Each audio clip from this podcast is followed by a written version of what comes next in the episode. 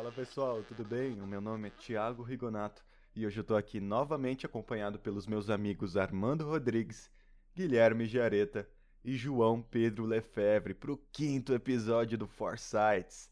Ah, e antes de começar, se você ainda não nos segue lá no Instagram, segue lá, o nosso arroba é o underline, Foresights, underline. E hoje a gente vai falar sobre aquele que é só um garoto, que tem a idade do meu filho. Quem é que não conhece o amigão de sempre? Quem é que não conhece o amigão da vizinhança? Pois é, é um dos personagens mais queridos dos quadrinhos americanos, o jovem nova-iorquino Peter Parker, profissionalmente conhecido como Homem-Aranha.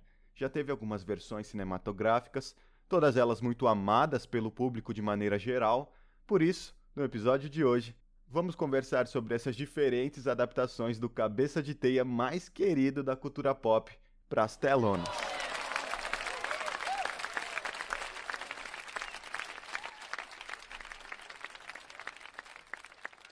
É isso, Thiago. Eu acho que não tem maneira melhor de começar esse episódio, essa discussão sobre as adaptações do Homem-Aranha, se não for falando sobre a primeira adaptação, que se inicia em 2002, a trilogia, dirigida pelo Sam Raimi, onde o Homem-Aranha é vivido pelo Tobey Maguire. Eu já tenho que decretar aqui que ela é a minha preferida de longe, porque eu acho que diferente das outras adaptações, principalmente comparando ela agora com esse novo Homem-Aranha do MCU, eu acho que essa primeira adaptação traz, em essência, o Homem-Aranha, um garoto que tem os seus problemas, está passando da adolescência para a fase adulta e ele lida com esse fato de descobrir os poderes, mas também ter que trabalhar, ter que dar atenção para sua tia e várias coisas acontecem.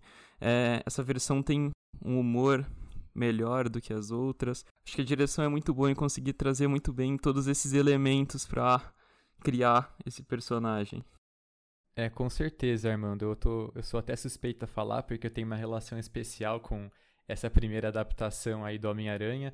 O terceiro filme, apesar de não ser o favorito do público, foi o primeiro filme que eu vi no cinema, então é muito marcante para mim. E revendo até mais recentemente, eu percebi como eles trazem a essência do Homem-Aranha, como você falou, né? É... Lembra muitos quadrinhos, até como os heróis surgem lá simplesmente e o Homem-Aranha vai lá como o amigo da vizinhança e combater o herói. Não tem nenhuma mega elaboração em cima, algo tão grandioso assim. É simplesmente um, um super-herói na cidade de Nova York combatendo o crime. Sim, é, assino embaixo tudo que vocês falaram. É, também sou bastante fã dessa versão do Tobey Maguire apesar aí de ter se tornado um pouco um meme da cultura popular, ele tá muito bem nos três filmes, como Peter Parker. É, e eu gosto muito, especialmente, de como o Sam Raimi e o roteiro conseguem construir a relação dele com o núcleo familiar e de amigos dele. É, todas as cenas que envolvem ele e a Tia May, por exemplo, são muito boas, muito bem dirigidas, são cenas com diálogos reconfortantes. É, o triângulo amoroso, né, dele, da Mary Jane e do Harry, que é o melhor amigo barra rival dele, né, também é excelente, tem momentos muito legais, é, momentos divertidos, momentos tristes, é, tudo isso muito bem equilibrado ao longo dos três filmes. É, como Armando disse, o senso de humor é excelente. E no final das contas, a impressão que me passa é que o Sam Raimi ele teve muito sucesso nessa trilogia por antes de querer vender um produto, como alguns filmes de super-heróis têm feito recentemente, ele quis vender um bom filme, uma boa história. Acho que ele soube fazer o Homem-Aranha dele, né? É, com certeza. Eu, eu concordo muito com vocês, é meu Homem-Aranha preferido também. E por muitos motivos. Eu concordo, a direção do Sam Raimi é muito boa. Na época a Sony ofereceu a direção para o Chris Columbus, mas ele preferiu dirigir o Harry Potter e a Pedra Filosofal em 2001. Até o DiCaprio foi pensado para o papel de Peter Parker, mas eu adoro o Tobey Maguire. Muita gente diz que a atuação dele é meio vazia. Eu não concordo. Eu gosto da preparação, né, o empenho dele para o papel. Ele teve que fazer um regime intenso com muitos exercícios, porque o Peter Parker, quando ganha os seus poderes, ele ganha mais corpo, né, mais músculos. Ele teve que treinar muitas artes marciais também. Ambos os filmes, os três, são um sucesso de bilheteria. passam dos 700 milhões, passam dos 800. E tem muitos atores bons, né? O William Dafoe, que tá muito bem no filme, ele performou 90% das acrobacias que o Duende Verde executa. O Alfred Molina como o Dr. Octopus. A fotografia do filme é muito interessante. E um destaque para a produção do filme, com aquela roupa, aquela armadura do Duende Verde, que era composta por 580 peças. E o William Dafoe, com a ajuda da produção ali, ficava vestindo a armadura por meia hora até ficar completa. E falando dessa produção do filme, eu lembro bastante da minha irmã, que ela sempre comenta que adora uma particularidade desse filme, que é a teia do Homem-Aranha. Porque essa trilogia ela mantém muitas coisas fiéis às HQs, porém uma coisa ou outra não, como por exemplo a teia. Porque nas HQs e em outras versões do Homem-Aranha no cinema, que a gente pode comentar daqui a pouco, ele usa lançador de teia, que é um dispositivo mecânico que ele deixa ali no pulso e ele pode ativar, lançar a sua teia com um movimento de mão. Ao contrário dessa versão em especial do Tobey Maguire, que ele próprio produz as suas teias. O Peter Parker dentro do corpo dele, como propriamente dito uma aranha, produz as suas teias. Eu acho essa ideia interessante, mesmo que talvez não faça muito sentido a teia passar pela roupa dele e tudo mais. É bem legal esse aspecto da produção do filme, que eles usaram linhas de pesca, espuma e fortaleceram no CGI para poder fazer uma teia legal na aparência do filme. E não pode deixar de fora comentar a trilha sonora perfeita do Danny Elfman para o filme. Sim, o Danny Elfman, um dos grandes compositores da história mais recente do cinema, e ele que compôs também a trilha linda dos dois filmes do Batman dirigidos pelo Tim Burton, Batman de 1989 e Batman Returns. É, eu gostaria de retomar um ponto até que o Thiago citou sobre como o Tobey Maguire está bem no papel representando o Homem-Aranha. Só que eu acho interessante porque para mim ele não é assim um Homem-Aranha fisicamente tão próximo ao que a gente conhece dos quadrinhos ou de versões mais clássicas animadas, porque ele já é um homem mais maduro do que o papel pede, né? Porém, apesar disso, ele vai muito bem. É, eu concordo, Armando. Eu acho que realmente o, o Tobey Maguire ali é um ator mais maduro, ali tem uma certa diferença de idade entre ele, um adolescente do ensino médio que é Homem-Aranha mas acho que ele cumpre o papel dele em, interpretar um adolescente, né? Aquele adolescente excluído que a gente conhece, né? Nas histórias do Homem-Aranha. É, falando sobre aparência física, o que eu mais gosto mesmo é o Andrew Garfield, que após essa adaptação do Tobey Maguire em 2012, a Sony começou a produzir uma nova e a imprensa estava muito em cima ali do Josh Hutcherson, que é o Pita de Jogos Vorazes, e aí estava entre ele e o Andrew Garfield, e o Andrew Garfield acabou levando a melhor. Eu adoro ele, eu acho que ele traz muito essa essência do Homem-Aranha, que é mais um, um molecão, né? Um, um garoto humilde ali da região do Queens. E é como o povo diz, né? O herói do povão, a gente da gente, é o amigão da vizinhança. Ele gosta muito de zoar os vilões e eu gosto dessa essência, tanto na aparência como na personalidade que ele traz para o Homem-Aranha. Porém, o filme é um assunto delicado. Eu gosto de assistir até, porém a direção do Mark Webb é polêmica. E mesmo com todos os problemas, o filme, ambos os filmes, né, são sucessos de bilheteria, o que prova a popularidade do Cabeça de Teia. Enfim, é um filme complicado, mas ainda assim é um sucesso no cinema. Eu acho que esse filme tem um, um, ponto forte, que é de trazer elementos que talvez tenham faltado na primeira adaptação e até a fidelidade aos quadrinhos, né? Uh, até a questão da própria Gwen Stacy, que é muito pouco explorada na primeira adaptação e tem uma relação mais desenvolvida com o Peter nesses dois filmes. Sim, é... sobre essa fidelidade aos quadrinhos, é interessante até porque o Stan Lee, o criador do Homem-Aranha, já declarou algumas vezes que ele tem uma preferência né? Ele gostava muito dessa segunda adaptação, mas ele estava do lado contrário da crítica, né? Que rechaçou o filme, ele foi extremamente criticado, como o Thiago falou, mas um sucesso de público. É um problema de roteiro atrás do outro, né? É uma montagem meio estranha às vezes. É engraçado porque tem bons atores no filme, pode citar o, o Jamie Foxx como o Electro, que eu não gosto, sinceramente. No primeiro filme tem o Reese Ifans como o Lagarto e o Danny Dehan como Harry. Desculpa para quem gosta, mas eu acho patético perto dele.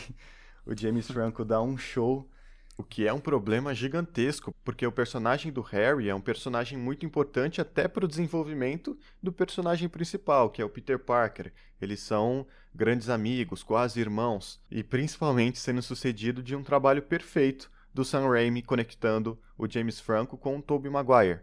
E é algo muito triste de se ver, porque eu sou suspeito para falar, sou muito fã do trabalho do Andrew Garfield, ele é um dos meus atores preferidos, e é triste você ver um ator tão bom sofrendo com um filme tão ruim, né? Ficando marcado com isso. Eu acho ele dos três atores o melhor. Dos três eu digo Tom Holland, Tobey Maguire e Andrew Garfield. Eu acho que ele é mais ator, eu acho que ele é mais completo.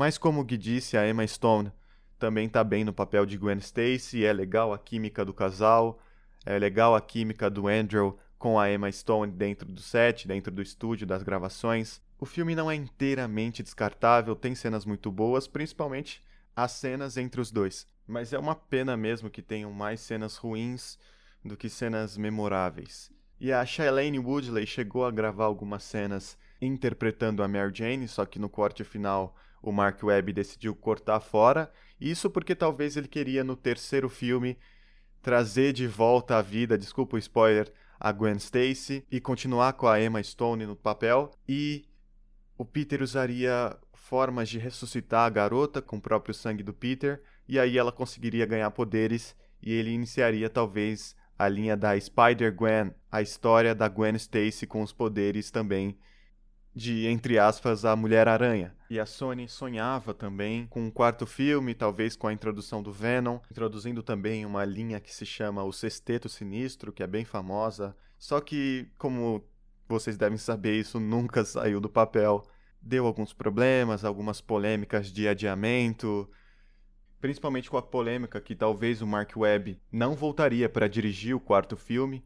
E durante a Copa de 2014 aqui no Brasil, o Andrew Garfield veio para cá, desmarcou alguns compromissos em cima da hora, teve alguns desentendimentos com a Sony que não vem ao caso, que acabou que resultou em a Sony despedindo ele e acabou o sonho. Infelizmente ou felizmente, não sei, de algum dia existir esse espetacular Homem-Aranha 3 ou 4. Vai saber se um dia eles não pensem em voltar a produzir essa sequência, porém eu acho muito difícil. Mesmo com a Sony recentemente sonhando em fazer um filme solo desse Sexteto Sinistro, que é um grupo de vilões muito famosos ali nas linhas de HQs da Marvel conectadas com Homem-Aranha. É, Thiago. E se a versão do Tobey Maguire foi bastante aclamada pela crítica, principalmente os dois primeiros filmes, e a do Andrew Garfield foi mais criticada, a gente tem uma mais recente que é basicamente o meio termo, né, que é a do Tom Holland. Ele que começou a interpretar o Homem-Aranha em 2015 no filme Guerra Civil, Filme também que alguns gostam muito, outros odeiam. Eu confesso que não sou um grande fã. e o Tom Holland fazendo aí uma versão bem diferente dessas outras duas, né? Talvez a que mais destoa da ideia clássica do Homem-Aranha. Até porque ele passa a ideia de ser mais descoladão, assim. Ele tem um tipo de humor talvez um pouco mais ingênuo do que os outros dois. O ciclo de amizades dele também é um pouquinho mais bobo, talvez, pelo menos para mim. É, e os filmes, talvez eles contem com roteiros um pouco mais extravagantes, né? Vilões mais megalomaníacos. O próprio Mistério, agora no segundo filme, que tinha um plano super elaborado, com hologramas. E isso comparado com o Dr. Octopus, por exemplo, do segundo filme do Tobey Maguire, é muito diferente. O Dr. Octopus era basicamente um cientista que enlouqueceu devido à sua própria criação. Então, essa versão do Tom Holland recebe algumas críticas, muitos jovens adoram, até porque ele, como pessoa, é um ator muito carismático, mas fato é que não é nenhuma unanimidade. Eu, por exemplo, tenho um certo incômodo com essa nova versão, justamente por isso que você citou. É uma versão muito megalomaníaca do Homem-Aranha. Ele resolve problemas no espaço, ele salva o universo. Quando eu acho que, em essência, o personagem é um super-herói um pouco mais pé no chão. É um personagem que atua ali no bairro dele, na cidade dele, como você falou, contra supervilões que são também pessoas com problemas mais normais, assim. Então, esse ponto me incomoda um pouco nessa nova versão.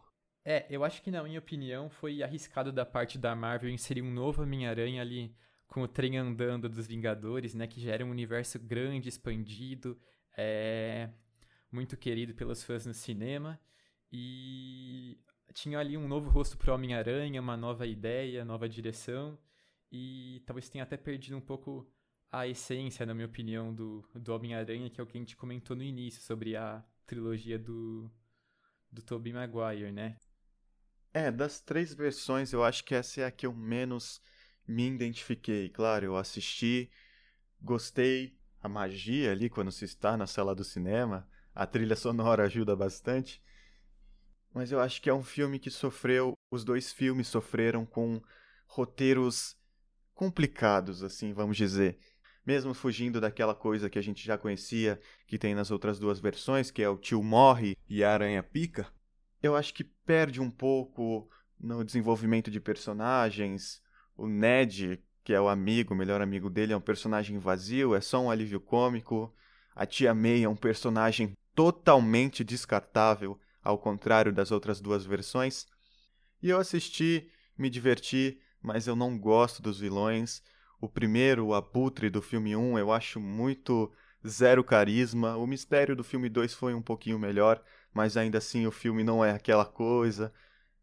E eu acho legal dessa versão a introdução do Homem-Aranha nos Vingadores, a linha das HQs. Eu acho bem interessante a relação do Homem-Aranha com Tony Stark sendo mostrada no cinema. Porém, eu acho ruim eles deixarem só isso e nos filmes solos do Homem-Aranha não focar em quem é esse Peter Parker, em pular tudo isso, pular a personalidade dele e partir para coisas megalomaníacas. O Homem-Aranha provando que pode salvar o universo, sendo que ele é o amigão da vizinhança, aquele que protege ali a vizinhança, que isso é meio que deixado de lado. É legal nas outras versões do Tobey Maguire que você sempre vê ele apertando a mão dos vilões como ser humano, o Dr. Octopus, o Norman Osborn, Obviamente ele esconde a identidade dele como Peter Parker e lá na frente eles vão se reencontrar como supervilão e super-herói. Mas antes ele conheceu ali o rapaz, o vilão, como Peter Parker, fechado ali em Nova York, uma coisa mais simples, a essência do Homem-Aranha, e não aquela coisa mais megalomaníaca. Mas enfim, ainda assim é um filme que dá para assistir, eu acho divertidíssimo, até porque eu gosto do Tom Holland, eu acho ele um bom ator e eu acho ele bem carismático, mesmo com essa excessividade de infantilização das direções dos filmes da Marvel. Eu acho que às vezes eles passam dos limites, mas enfim, é a estética deles. Porém, eu acho que no terceiro filme vai ser um pouquinho melhor. Estou botando muita fé nesse Homem-Aranha sem volta para casa. Espero que seja melhor, mesmo sendo uma baita manobra arriscada da Marvel que eu imagino que vai trazer alguns problemas, talvez bem graves para roteiros futuros, mas enfim, espero que a Marvel dê algum jeito e que seja um filme bom. Mas a gente pode falar disso daqui a pouquinho.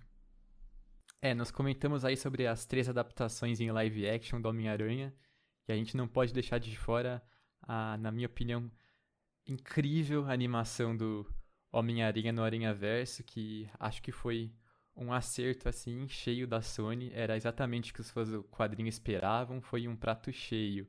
Diferente das adaptações live action, eles têm uma liberdade criativa muito maior em animações e poder ampliar mais o universo. E eu acho que eles souberam fazer isso da maneira correta, que não ficasse confuso para os fãs e trazer muitos elementos da modernidade para o filme.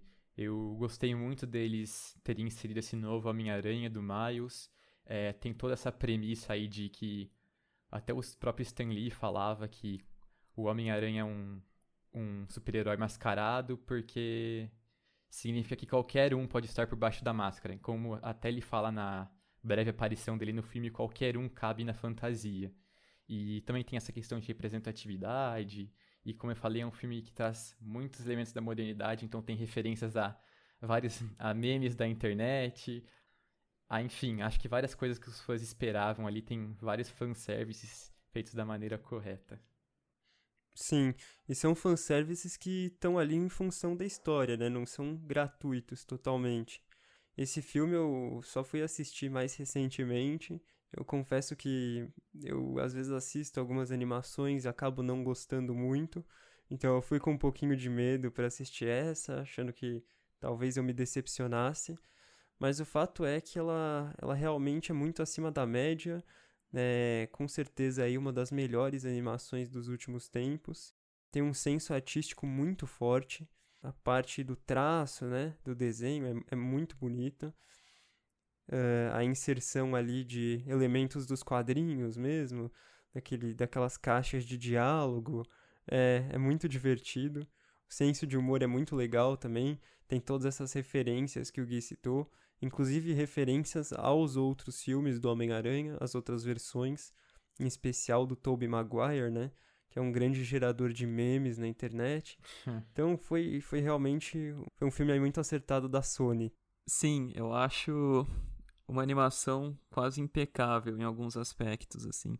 É, como você falou, o senso artístico é apuradíssimo e é muito interessante como eles misturam conceitos modernos de animação com algo muito básico, que é quadrinho, sabe?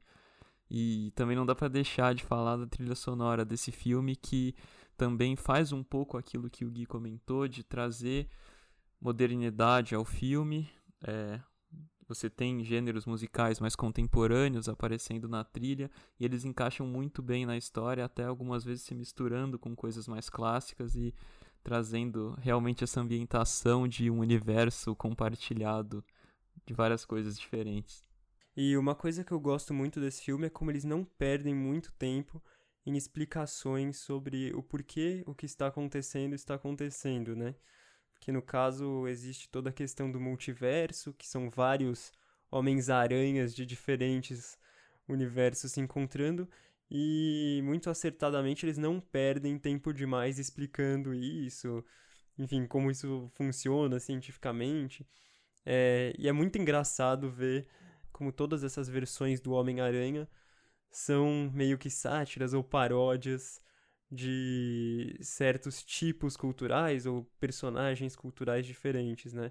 Então tem o Homem-Aranha dos anos 30, que é basicamente aquele detetive durão da literatura no ar. Tem uma versão do Homem-Aranha que é uma menina meio que saída de um mangá.